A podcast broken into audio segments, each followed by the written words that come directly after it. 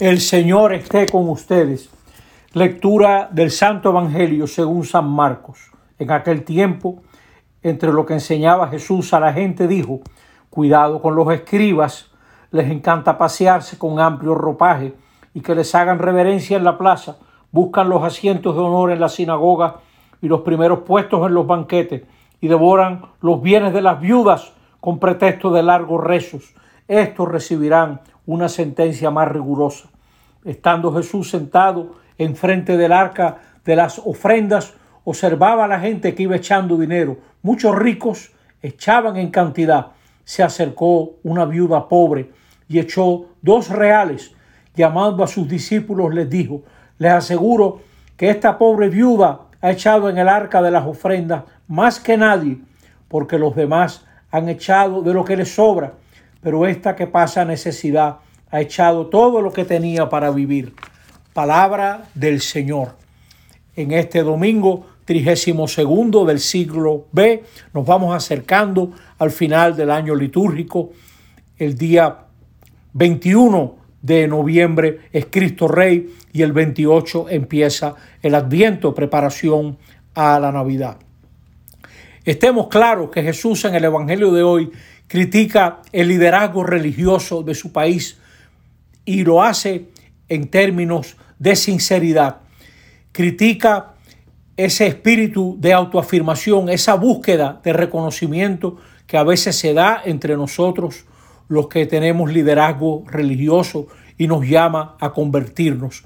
Pero también Jesús critica todo liderazgo, el liderazgo de nuestros pueblos muchas veces lo que pretende es ser aplaudido y reconocido y las páginas de nuestros periódicos y las revistas en papel satinado, elegantísimo, están llenas de gente que busca reconocimiento, pero no resuelve nada. La gente pobre muchas veces sigue tan pobre porque el liderazgo de nuestro país es más pobre que los pobres muchas veces.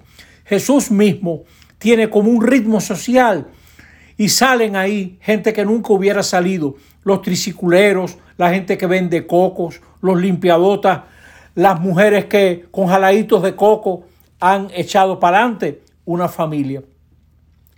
En las lecturas de hoy vamos a ver a dos viudas. Siempre es bueno que usted lea la primera lectura.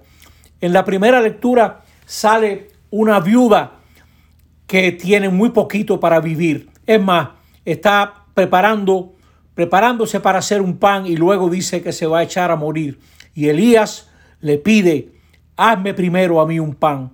Elías la asocia al plan de salvación de Dios, la responsabiliza, dame lo que tú tienes. Y Elías y Dios quedan obligados con esta mujer. Todo un ejemplo.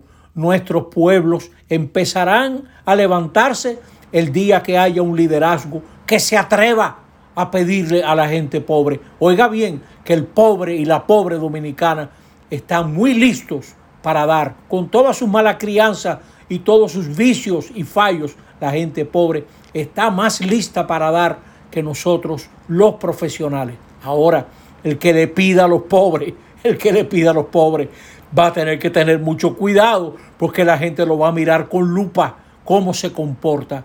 Pedirle a los pobres es querer quedar obligado con los pobres. Y eso es lo que sucede. A esa viuda luego no le faltarán los recursos. En el Evangelio hay, una, hay otra viuda que se acerca y no parece que nadie le pida nada, pero ella da todo lo que tiene, todo lo que valora.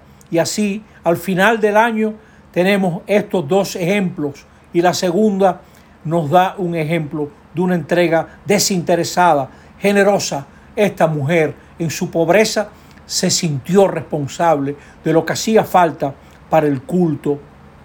Y así queda denunciada la ambición y la actitud de búsqueda de reconocimiento de el liderazgo religioso, del liderazgo social que busca ser reconocido, pero no tanto resolver. Hay un reto a la creatividad hace falta una fe y una espiritualidad entre nosotros los que tenemos formación. Hace falta no tanto una, una espiritualidad de cumplir reglas, sino una espiritualidad de ver qué inventamos, de vamos a ver cómo podemos ponemos a rendir esta tierra, cómo nos organizamos para que la gente pobre pueda también participar en el desarrollo y pueda entregar y dar lo poco que tiene para vivir. Que no se preocupen, que ahí hay generosidad. Lo que nos toca es a nosotros. Es un reto a nuestra creatividad. No se trata de dejar las cosas como están, se trata de ver qué inventamos. Esa inventiva que tenemos para anotarnos en un crucero y saber cuántas paradas tiene y cuántas horas se puede estar en tierra y cómo hay que estar con las maletas hechas de madrugada en un aeropuerto. Esa misma creatividad, usarla para que nuestra gente pueda vivir mejor y ver cómo apoyamos a los que hacen, que hay mucha gente que hace cosas muy interesantes y no tiene quien los apoye. Por ahí tiene que ir nuestra espiritualidad, por el poder poner los recursos que tenemos de manera generosa y atrevida, como estas dos mujeres que nos dejan pensando ahora a comienzos de noviembre. Así sea. Amén.